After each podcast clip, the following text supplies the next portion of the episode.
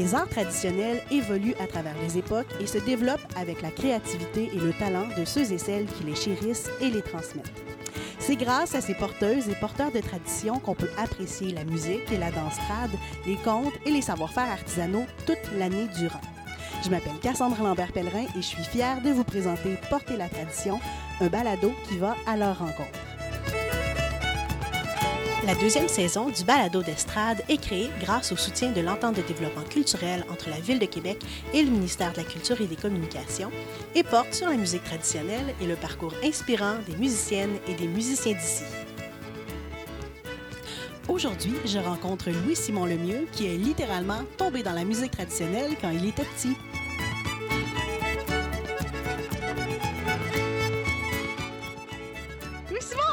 Merci Salut. beaucoup. Merci Ah. de participer à tout ça.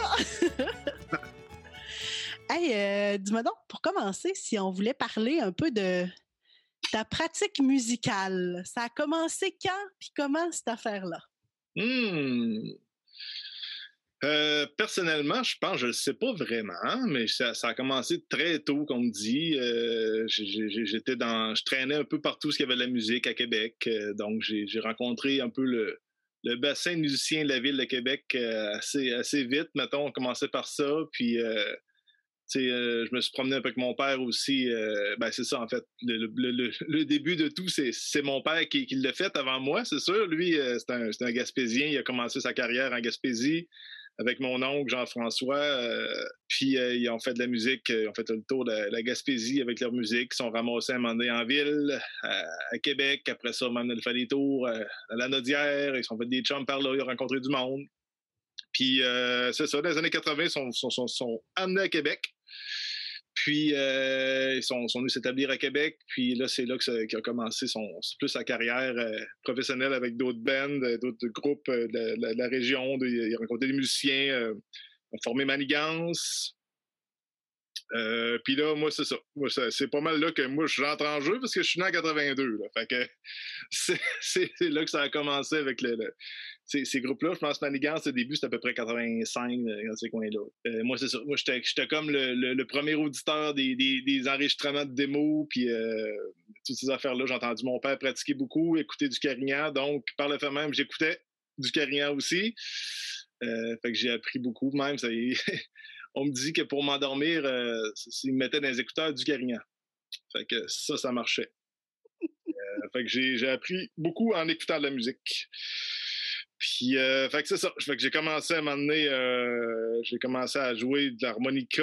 Euh, j'avais, je sais pas quel âge j'avais. Je veux dire, les, l'harmonica, c'était un peu un jouet. Hein? Tu, mets ça dans, la bouche d'un, enfant, puis ça, décolle, ça, fait le son que ça veut. Dès que ça apprend le truc de souffler, ça fait un son, puis tirer, ça fait un autre son. Et voilà, tu as compris, tu peux faire ce que tu veux avec ça. Euh, fait que c'est même ça a commencé pour moi. euh, puis j'ai, appris aussi en même temps quelques percussions. Le...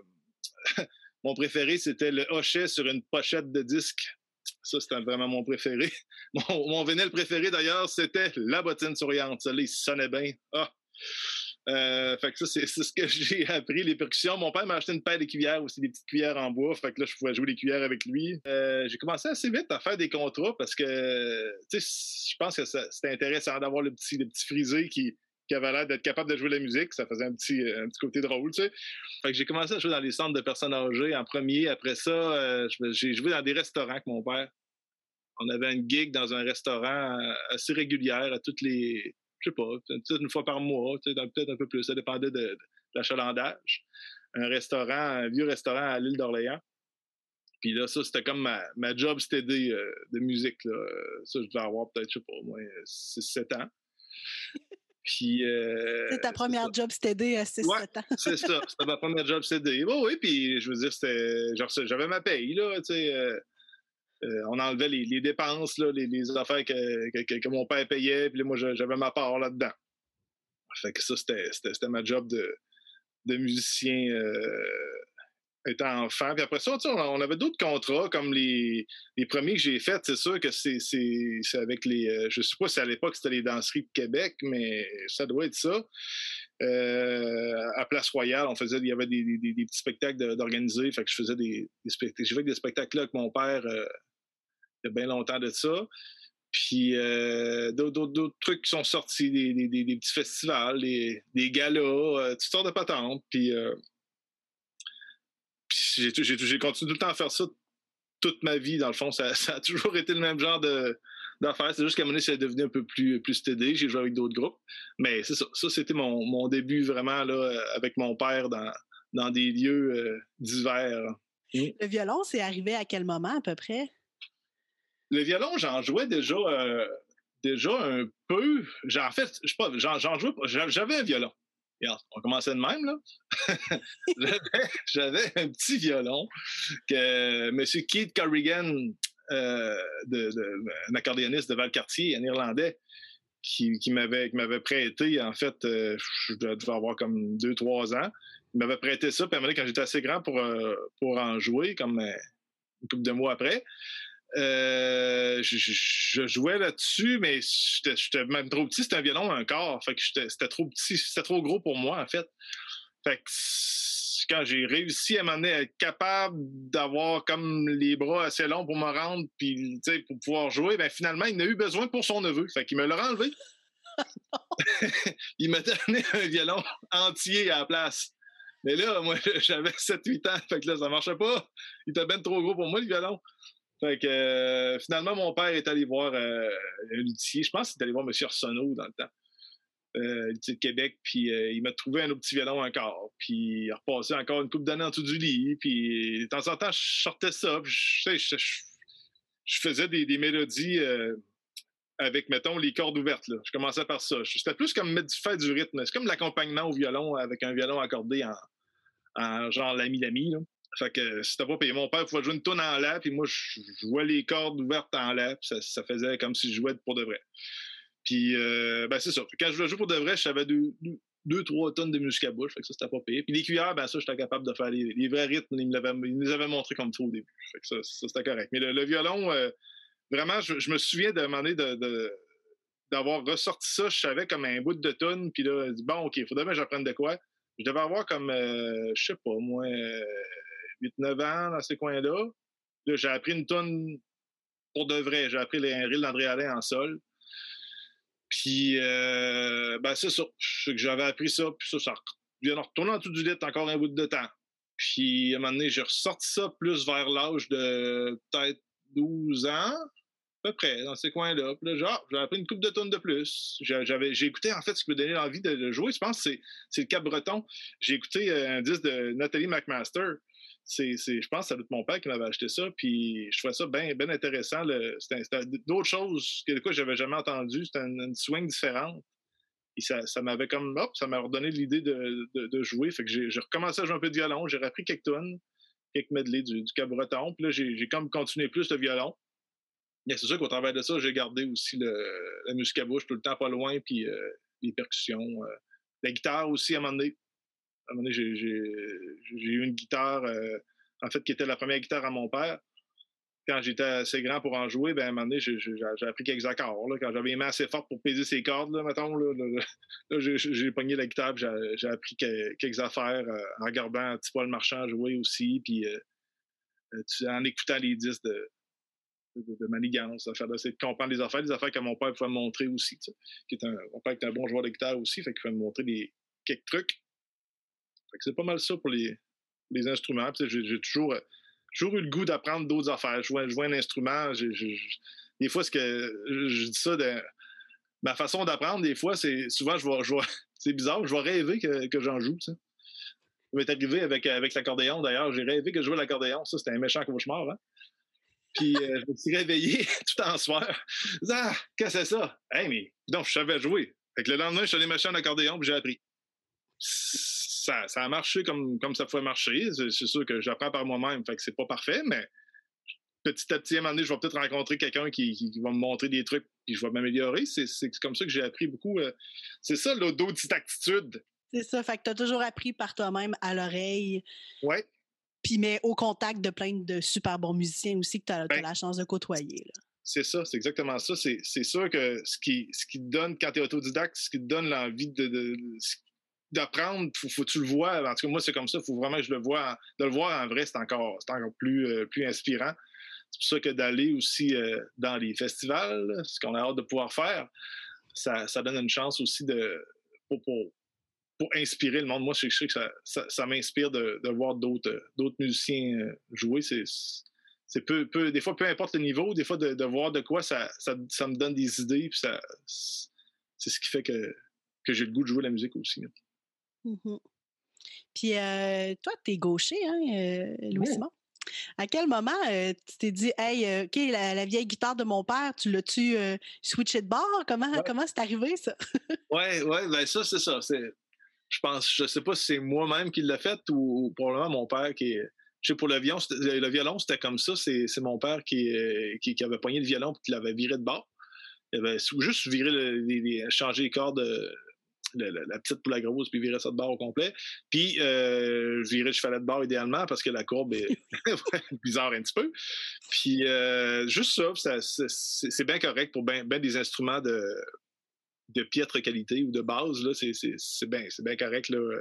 Puis la guitare, c'est ça, c'est une guitare, euh, je l'ai encore aussi d'ailleurs, c'est une, une Stella Harmony là, qui, qui, avait été achetée dans le catalogue Sears dans, les années 60. Fait que c'est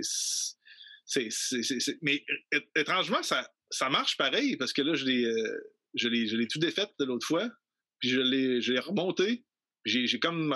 Ben, il manquait quelques, petits morceaux à l'intérieur. j'ai, pris des, euh, du bon bois de quincaillerie. Non, j'ai pris du bois de bon bois d'œuvre pour, euh, pour réparer ça. Puis c'est, vraiment surprenant le son qui peut sortir de là avec un, instrument d'une si basse valeur, ça, ça devait valoir dans le temps peut-être 35 pièces ça, tu sais. Puis ça, peut sonner aussi bien que, que ben, des instruments. En fait, ça a, un type de son qui est intéressant. ça, c'est une des affaires aussi qui, me donne le goût de jouer, qui m'inspire beaucoup, c'est l'instrument en tant que tel.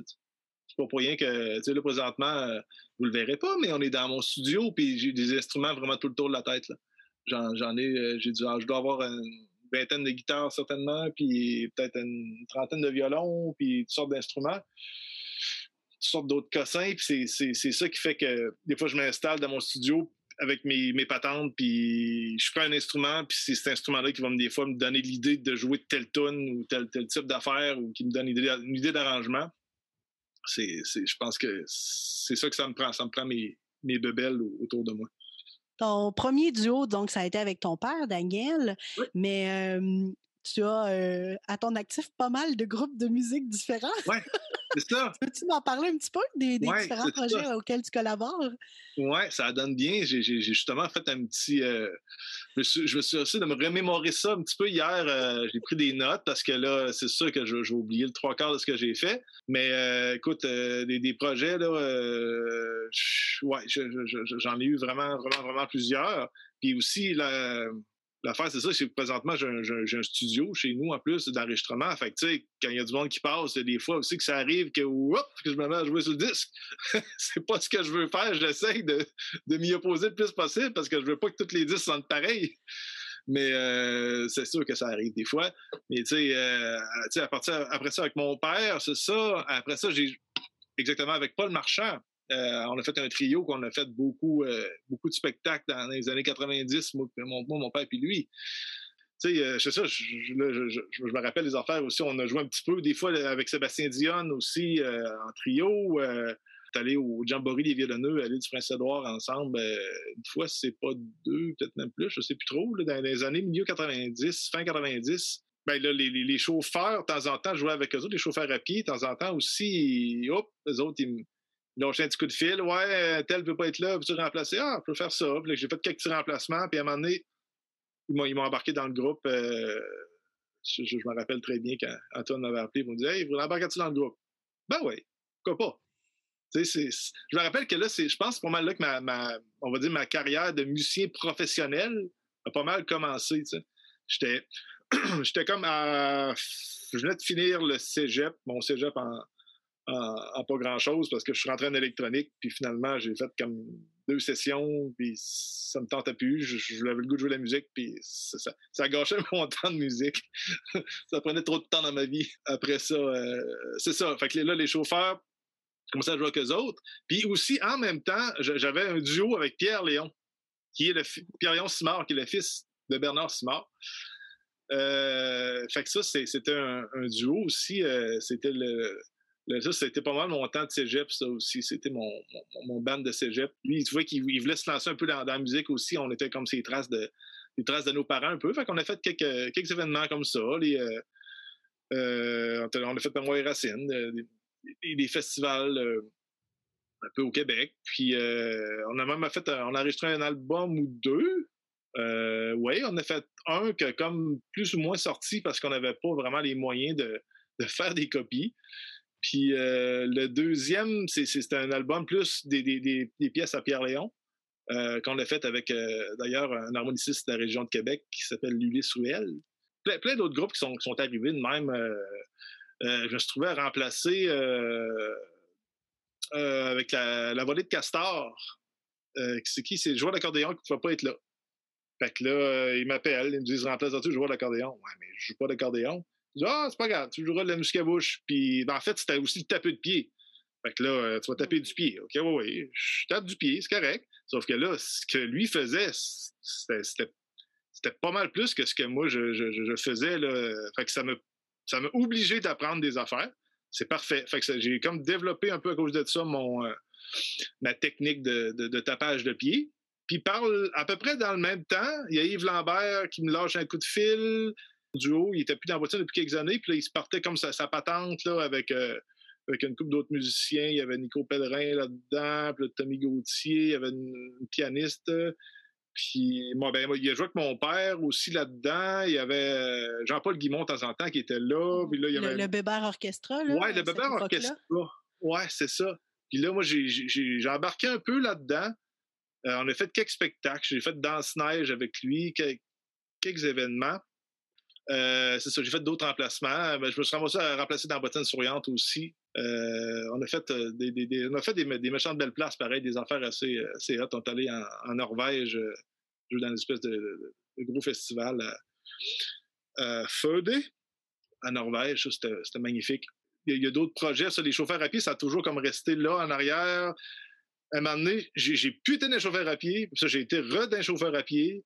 Ça, c'est les années 2000, autour de 2010. J'en ai profité de faire un, autre album avec mon père dans, cette, époque-là. Puis après ça, euh, j'ai rencontré euh, Jean-François Bertillon. Ça, c'était une autre, rencontre qui m'a fait de, rencontrer une autre gang de monde. Jean-François, euh, j'ai joué avec lui beaucoup en duo. On a fait, je sais pas combien de, centaines d'écoles. On a fait ça pendant ben, jusqu'à temps qu'on fasse plus de spectacles. Dans le fond, jusqu'à il y a un an et quelques là. Euh, on a fait bien, bien, bien des écoles euh, en Ontario, beaucoup, beaucoup. Puis euh, c'est ça.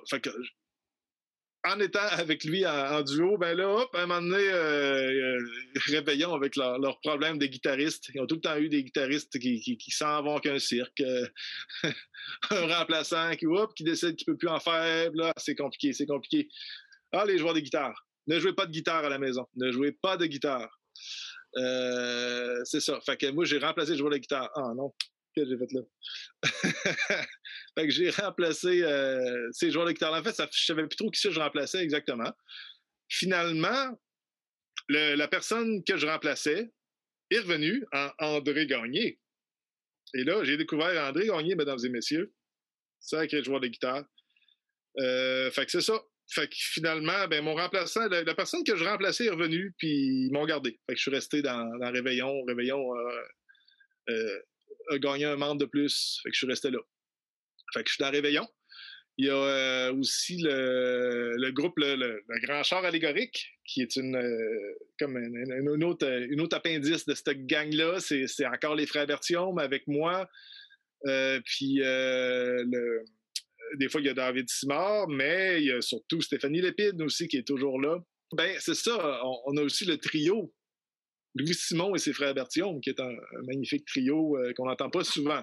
On a fait euh, des, écoles aussi. Euh, on a fait une coupe de, de spectacles comme ça. C'est comme une, petite version du Grand Char aussi à quelque part avec plus de chansons, un peu de David. Euh, euh, sinon, sinon aussi, euh, ben c'est ça, il y a un moment donné, je reçois un, coup de téléphone à un aussi d'un certain Robert Legault qui, qui, ressuscite carrément, qui, qui ce gars-là était dans ma mémoire. Ça, ça c'est d'ailleurs une de mes inspirations qu'on peut retourner bien en arrière, mettons, dans le temps où ce que mon père jouait avec mon oncle quand je suis arrivé de, la région de Québec. Robert Legault était là.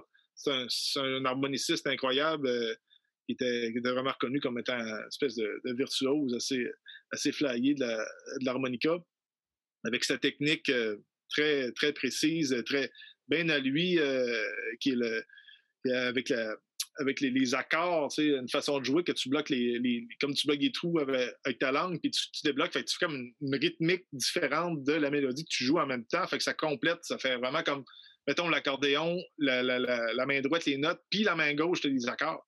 Que ça fait un peu le même, le même genre d'affaire, le même genre d'effet. C'est une technique euh, vraiment comme à maîtriser. Moi, je, je, le fais des fois, mais je le maîtrise mais vraiment pas du tout comme, comme ce gars-là le fait. C'est vraiment impressionnant. Puis c'est ça, dans ce groupe-là, ben, il y, a, y, a, y a David, encore une fois, David, notre cher David Simard qui est là aussi. Euh, David Brunel à, l'harmonica qui est euh, vraiment comme la personne qui, joue, je pense, que je connais, qui joue plus près de ce que Robert peut faire. C'est assez hallucinant de les entendre les deux. Des fois, euh, c'est vraiment impressionnant de, voir ça. C'est tout un musicien, ce, David-là aussi. il est excellent, un joueur de violon et un compositeur aussi excellent. C'est M. André Marchand à la guitare, un autre, autre icône de l'histoire traditionnelle musique Québec. C'est vraiment quelqu'un d'extrêmement important même dans mon histoire aussi, parce que c'est exactement, c'est en plus un membre fondateur de la bottine souriante, qui était la première pochette de 10 sur laquelle je jouais du tambour, mesdames et messieurs. J'ai joué du hochet dans sa face. Puis finalement, à la fin, je joue avec lui. Euh, c'est assez, assez spécial. C'est drôle. C'est drôle. C'est ça qui est le fun de la musique traditionnelle, c'est que des fois, autant on peut avoir un, idole à un moment donné que tu te rends compte qu'à un moment donné, ça devient ton, ton partner de de, musique, c'est vraiment, c'est ça. Je pense que c'est pas tous les milieux qui sont comme ça. Lui, ce milieu-là, il est particulièrement comme ça. Il y a, une grosse, il y a une grande, grande, grande égalité entre les, entre les musiciens, euh, euh, musiciens traditionnels. C'est pour ça, c'est pour ça qu'il y a aussi, il y a des jams avec autant de monde. Le monde se rassemble, puis c'est, tout le monde peut jouer avec tout le monde. C'est, il s'agit d'avoir appris la même tonne, puis tu peux la jouer avec, peu importe le niveau. C'est, moi, c'est ce que je trouve le fun de, cette musique-là, c'est qu'il y a vraiment une grande notion de, partage, puis de. c'est pas. Euh, en tout cas, pour moi, c'est pas quelque chose qui, s'apprend. Ça, peut s'apprendre à l'école, il y a une partie qui s'apprend à l'école, mais toute cette partie-là, c'est vraiment plus. Euh, c'est quelque chose d'amical ou, de familial, ça dépend aussi. Là. Mais euh, fait que c'est ça. Fait que ça, c'est. on parlait de Robert Legault et les mercenaires du terroir. Puis c'est vrai, j'ai comme il y en a un qui, a passé un peu dans euh, inaperçu, c'est euh, mon père, il a joué aussi dans les années fin 90 avec le Rêve du Diable, un autre groupe mythique euh, du Québec qui a inspiré énormément, énormément de musiciens qui nous ont donné beaucoup le, goût de commencer à jouer de la musique, dont mon père aussi d'ailleurs, c'est ses premiers vinyles qu'il a, eu, c'est le Rêve du Diable. Euh, fait que c'est ça. Fait que, à un moment donné, mon père jouait avec eux autres, puis je me sens aussi à faire leur son souvent. Puis, euh, ben, c'est ça. Fait qu'à un moment donné, mon père, il, a, quitté le Radio du Diable pour jouer dans des cabanes à sucre parce que c'était un job stédé, vraiment, de, musicien. Puis, euh, on avait besoin de ce qu'on appelle l'argent. Puis, c'est ça ça a marché. Ça a marché. Euh, il, s'est mis à gagner sa vie en, jouant dans des cabanes à sucre, mais pas, un peu. Là. Tu sais, c'est, des 200, 250, 300 contrats par année. C'est, quelque chose de, complètement fou quand, tu sors de là, tu te rends compte que ça. je, sais pas comment tu as fait pour faire ça. C'était, assez hallucinant. Des fois, c'était des, semaines qu'on faisait 13. Je, me souviens d'avoir fait 13 ou 14 représentations de semaine. Ça n'a juste pas de bon sens. C'est comme deux semaines dans une. Puis euh, ça finissait en bout de ligne par être payant pour un musicien qui est pauvre. Là, ça, ça, finissait par, ça a fini vraiment par nous faire un, fonds puis s'acheter des affaires. On a mon père euh, a réussi à s'acheter une maison aussi. Euh, c'est sûr, on va dire, il n'était pas tout seul. Là. Ma mère l'a aidé beaucoup là-dedans. Mais ils ont fini par pouvoir s'acheter une, une, baraque. Fait que moi, j'ai joué dans la cabane à sucre moi aussi pour m'acheter ma maison. Fait que euh, c'est ça. Puis là, j'ai acheté ma maison. Fait que je travaille plus dans les cabanes à sucre. c'est quand même. Euh, c'est quand même une école, tu sais, de dire de jouer autant devant autant de monde, puis tu sais, c'est un contexte que tu sais jamais comment, qu'est-ce qui va se passer. Il faut être prêt à tout. c'est incroyable. C'est vraiment comme faut. Tu, deviens, à un moment donné, comme blindé à toutes les situations qui vont arriver. Tu sais, tu. C'est, tu deviens vraiment un, musicien, un travailleur musicien. Euh, c'est, ça, se voit aussi, dans, ça s'est vu beaucoup dans le chansonnier. Euh, là, c'était peut-être un peu moins, euh, moins commun, mais à l'époque, le chansonnier, le monde qui faisait des bars, tu fais des bars à tous les jours de la semaine, pratiquement, tu vois. Mm-hmm. Sauf que là, c'était le midi, le soir, puis c'est pendant que le monde mange. des fois, c'était un petit peu moins euh, tripant. C'est-à-dire que tu as une petite, une petite fenêtre d'écoute là, qui, qui, quand ils ont, fini le repas, là, puis sont dans le coin du dessert, là, tu peux donner un petit spectacle. Le restant du temps, tu les déranges un peu. Mais l'affaire, c'est que tu les déranges, mais tu es payé pour pouvoir les déranger. En tout cas, c'était drôle. Tu étais un peu pris en sandwich un peu. Fait que j'ai décidé de jouer de la musique, mais faire du char aussi. Faire beaucoup de voitures. Beaucoup, beaucoup, beaucoup de voitures. Donc, faire de la tournée, puis... C'est euh, ça. C'est ça. Mais, tu sais, c'est, ça, c'est, un autre... Ça, c'est très stimulant, par contre, parce que tu, vois des... Tu vois d'autres, paysages, tu vois d'autres pays, tu, te promènes. C'est, des aventures, c'est, vraiment... Tu, vis des affaires incroyables, puis, tu la vie de groupe, c'est, souvent très chargé en, en émotions, puis en... Tu vis vraiment quelque chose quand tu t'en vas en tournée, c'est quelque chose que je m'ennuie beaucoup présentement, mais euh, j'ai hâte que, ça recommence. Mais, euh, tu sais, puis les festivals aussi, les festivals, hein, vous parler, pour oublier les festivals. Euh, c'est quelque chose d'assez assez motivant, assez motivant, inspirant de, rencontrer d'autres musiciens de d'autres d'autres univers, de d'autres d'autres d'autres stades dans leur carrière.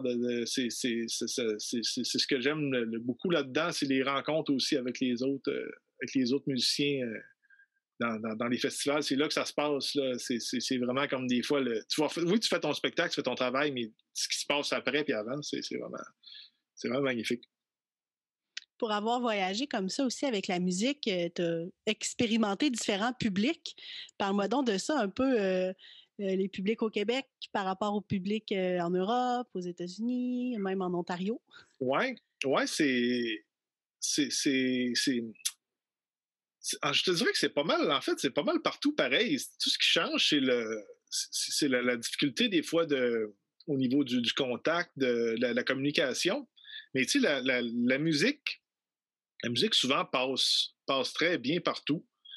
Euh, la, seule différence, c'est sûr que c'est quand tu es dans un milieu anglophone, c'est sûr qu'il y a des chansons en français, à un moment donné, ils finissent par pas comprendre. en fait, dès le début, ils comprennent pas. Puis, tu sais, ça, c'est. Pour certaines pièces, c'est pas grave, parce qu'il y a bien du répertoire traditionnel québécois que c'est pas tant les paroles. Tu sais, je veux dire, c'est les paroles sont là, mais des fois, c'est quasiment comme rythmique ou, tu sais, c'est des sons aussi. Fait qu'il y a un type de chanson que ça va bien. Mais c'est sûr que des chansons humoristiques, des chansons à texte, là, c'est un petit peu plus difficile quand tu arrives dans un milieu anglophone. Euh, les, les jokes, ils pognent pas. Fait que, tu sais, si ton punch, c'est la joke dans le texte, ben là, c'est sûr que faut que tu l'expliques avant. Fait que là, faut que tu sois bon pour l'expliquer avant soit bon pour la traduire en, anglais, c'est sûr. Mais euh, mettons, je pense aux, chauffeurs à pied que ça, c'est une des grandes forces de ce groupe-là, c'est ça. Tu sais, moi, je, je, suis assis à, sur ma chaise, puis je, regarde Antoine puis Benoît essayer de se débattre pour expliquer des, affaires au monde. Puis c'est, écoute, ça, c'est mon spectacle à moi. Ça, je trouve ça excellent de voir ça. C'est, toujours ça que.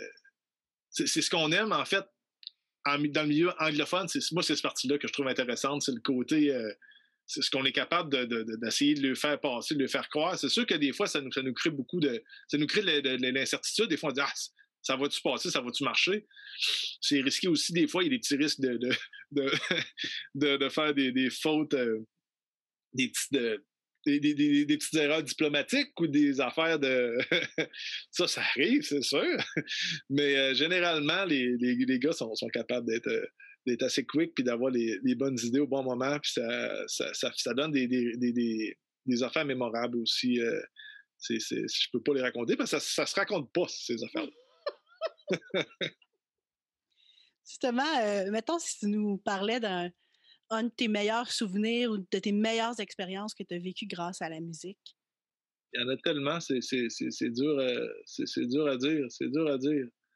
Euh, ben, j'ai des, des histoires, des jams, des, jams de, de musique, là, je me souviens, mais ouais, ça, c'est, je pense que c'est pas mal des, moments forts. Des, sais, c'est sûr que c'est pas sa scène. Sa scène, il y, a eu des, spectacles que je me souviens qui ont, vraiment bien été, des affaires, des, succès un peu, partout. Je me rappelle un succès qu'on avait eu en, Nouvelle-Écosse à l'époque, les chauffeurs à pied. Je me souviens que ça, avait été comme vraiment un gros hit, qu'on avait comme pogné quelque chose cette fois-là. Mais euh, moi, je me suis. C'est sûr que j'ai en tête des, des, jams euh, à, mémoire racine en dessous de la, en dessous de la bribouffe assez, assez incroyable qui s'est passé des affaires. C'est complètement magique aussi. Euh, puis ça, c'est encore la, rencontre de, de, de différents violonneux. Tu je me rappelle d'une nuit complète, ce que je n'avais jamais avec André Brunet. Ça, je pense, je sais pas combien on était au début, mais je sais qu'à la fin, on était à Gang 2, tu sais. c'est ça, ça, c'est des affaires, euh, des affaires qu'on se rappelle. Je me souviens de, la fois avec euh, une fois assez importante dans ma vie avec, euh, avec un, certain Bruno Bertium aussi, parce que ça avait été quelque chose, que avait passé toute la nuit à, chanter. Ah, boy, boy. Ça, c'est la que justement, c'est la fameuse, la fameuse fois aussi que j'ai rencontré ma, ma copine. Puis euh, c'est ça. Fait que c'est ça. Ça, ça. fait, ça, fait, ça, fait, ça fait pas loin de 15 ans de ça. Puis euh, c'est, euh, c'est, ça. Puis le lendemain, le lendemain, il y avait un spectacle capté par Radio-Canada. Coast to coast. Eh boy, j'avais plus de voix. Pas en tout. J'avais plus de voix. Même jusqu'à bouche était scrap. Aïe, aïe, aïe, aïe. J'avais dormi 45 minutes dans mon coffre de char. Ah non, ça va pas être une. Ben, c'est ça. ça, ça je peux pas dire que ça va pas été un bon choix parce que sinon ma vie serait pas la même, là, mais c'est ça. Ça, ça c'était toute qu'une toute, une, soirée, une, nuit incroyable de, de folie euh, puis de chansons. Ça n'avait pas de bon sens. C'est vrai, j'avais tapé du pied pas de bas dans mes souliers, puis le lendemain, j'avais les, les, les, orteils complètement arrachés au sang. Ah, boy, puis euh, c'est ça. Ça, ça c'est une, une, des, une des fois assez incroyables. Euh, c'est sûr que, regarde, j'ai des jams au camp de violon aussi, ça fait pas si longtemps, ça fait peut-être deux ans euh, aussi, ce qu'on avait joué toute la nuit dehors avec David, David Simard qui, qui dansait avec un pot de fruits sur la tête. Il y a des affaires comme ça qui n'ont pas de bon sens. Mais c'est juste, juste c'est le moment que tu vis qui est, incroyable. Euh, mais c'est ça. Moi, pour moi, je pense que c'est autant. Ben, c'est même plus ça que, que, que, les spectacles en tant que tels. Des, des gros spectacles, j'en ai fait, mais c'est bizarre, les gros spectacles. Tu es comme beaucoup dans ta bulle, tu le fais, puis c'est terminé, mais tu pas comme. Tu vois beaucoup, beaucoup, beaucoup de monde, mais tu as l'impression de voir personne aussi. Tu es beaucoup, beaucoup dans une bulle, dans ces, affaires-là. Les, euh, des, gros spectacles souvent en plus tu joues avec des in avec des, plugs dans les oreilles c'est assez spécial comme, feeling. Euh, puis c'est pas quelque chose c'est pas le je pense c'est pas le format que je suis habitué de faire non plus fait que je suis pas nécessairement plus à l'aise là-dedans là euh, peut-être si j'en faisais plus mais je sais pas sinon il y, a plein de petits spectacles aussi des, des spectacles privés qu'on a fait aussi qui était mémorable. Euh, un que je me souviens, euh, c'était pas privé, mais pratiquement, c'était le dernier spectacle d'Intimandi dans les chauffeurs à pied à, Saint-Sévère, dans, dans, l'hôtel de ville. Écoute, c'était. C'était quelque chose. En fait, dans l'atelier, rien ne se perd. ça, ça avait été tout qu'un spectacle. Je pense qu'on avait joué pendant. Je pense c'était près de 10 heures. Sans arrêt. Ça n'avait juste pas de bon sens. Les chauffeurs à pied et leur marathon de musique. oui, c'est ça, c'est ça. Ben écoute, ben, c'est sûr que, regarde, toutes les, veillées des chauffeurs à pied depuis, depuis je, ne sais pas, je sais même plus on est rendu à combien.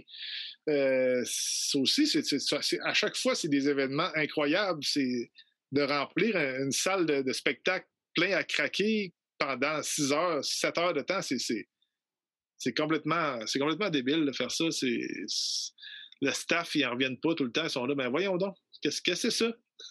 Pourquoi? Vous jouez pas des rigodons, vous autres? Qu'est-ce que c'est ça? Pourquoi le monde aime ça? ah! On serait rendu à une série de questions en rafale. Alors là, le but, c'est que tu me répondes vite. Tu n'as pas besoin d'expliquer. Tu fais juste. Il y a cinq questions. la toute première pièce de musique traditionnelle que tu as apprise? la guenille. La toute dernière pièce que tu as apprise? J'ai appris le. le, le, le, le s'appelle? L'ouragan. ça te prend combien de temps à peu près à apprendre une nouvelle pièce? Oh, ça dépend des tonnes. je te dirais que ça, peut aller entre 5 minutes et 5 heures. Si tu décrivais ta façon de jouer en trois mots. Essai-erreur. C'est plus que trois mots, ça? C'est deux mots, ça. Hein? Essai-erreur. M'en prendre rien que deux, le troisième, euh, je sais pas. On va le garder pour, le, dessert. Puis, c'est quoi le contexte le plus inusité dans lequel tu as joué? Je pense que ça, c'était dur à battre. Ouais, ouais, ouais, ouais, ouais. La, veillée de danse à l'intérieur d'un nid de loup sur le bord du fleuve dans une tempête de neige. Avec les blowers qui arrêtent de marcher puis les loups qui s'envolent. Oui, c'est sûr, c'est sûr. Ça peut pas être pire que ça. C'était l'hécatombe. Complètement fou. Dis-moi, euh, qu'est-ce que ça t'apporte de jouer de la musique? Euh, des rencontres. Surtout. Surtout des, rencontres. C'est, ben, ben, en fait, ouais, du plaisir puis des rencontres. À je vais prendre trois mots. Hein? Plaisir, rencontre, puis inspiration. Ah, ah. Tu en as parlé un petit peu tantôt, là, plus besoin de répondre en, nombre de mots euh, réduit. Ah. Euh, en as parlé tantôt, euh, tu sais, de dire que le milieu de la musique traditionnelle, ça permettait de finalement jouer avec des gens que tu admirais quand tu étais plus jeune, puis tout ça, cette, espèce de mélange des générations aussi qui est peut-être plus simple que dans d'autres secteurs. Qu'est-ce qu'elle a, cette musique-là, de différent d'après toi? Ben, c'est parce que c'est une musique de. C'est une musique beaucoup de justement d'autodidacte. C'est une musique. Euh, euh, c'est la musique de, de, de, peuple. C'est la musique du monde qui appartient au monde. C'est pas. Euh, c'est pas comme une musique savante ou de musique de compositeur où, ça appartient à quelqu'un. C'est comme c'est ce qu'on appelle le domaine public. Là. je pense que c'est ça qui fait que quand tu décides que tu joues de ça, ben, tu appartiens un peu aussi à cette. Tu peux pas t'élever au-dessus du monde, tu fais leur musique. C'est un, un, peu, je pense que c'est un peu ça. C'est la, la, la, la, grosse différence, c'est ça. C'est pas, euh, c'est pas basé uniquement sur, sur une personne ou un compositeur, euh, un interprète. C'est vraiment comme quelque chose qui existe depuis longtemps, que tu, qui se reproduit, qui se refait. Fait que c'est, je pense que c'est ça qui fait le lien entre les générations puis, puis entre le monde. Le balado d'estrade est une production du Centre de valorisation du patrimoine vivant. Restez à l'affût, un autre épisode dédié à cet artiste et à son répertoire sera disponible dans quelques semaines. Le thème musical est un extrait de la pièce L'autre bord de l'eau du groupe La Déferlance. Merci à Louis Simon pour sa générosité. Je m'appelle Cassandre Lambert-Pellerin et on se dit à bientôt pour un autre épisode de Porter la tradition.